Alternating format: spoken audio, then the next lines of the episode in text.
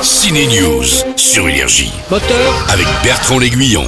action La nouvelle Ariel de la petite sirène chante et elle tombe également amoureuse. L'actrice Halle Bailey a été choisie pour devenir l'iconique sirène Ariel dans le nouveau live action du classique Disney en salle cette semaine. Si l'homme marche, si l'homme court, si je pouvais partir là-bas.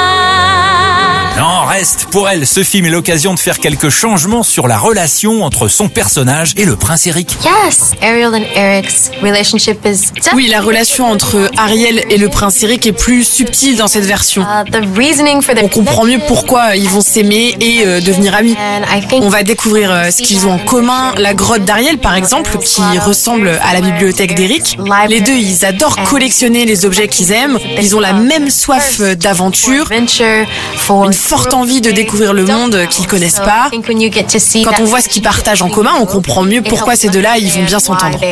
Si seulement tu avais pu admirer le spectacle, le bateau volait dans le vent et dans le ciel ils ont lancé une pluie d'étoiles. D'accord, d'accord. Écoute-moi. Chez les humains, c'est la pagaille.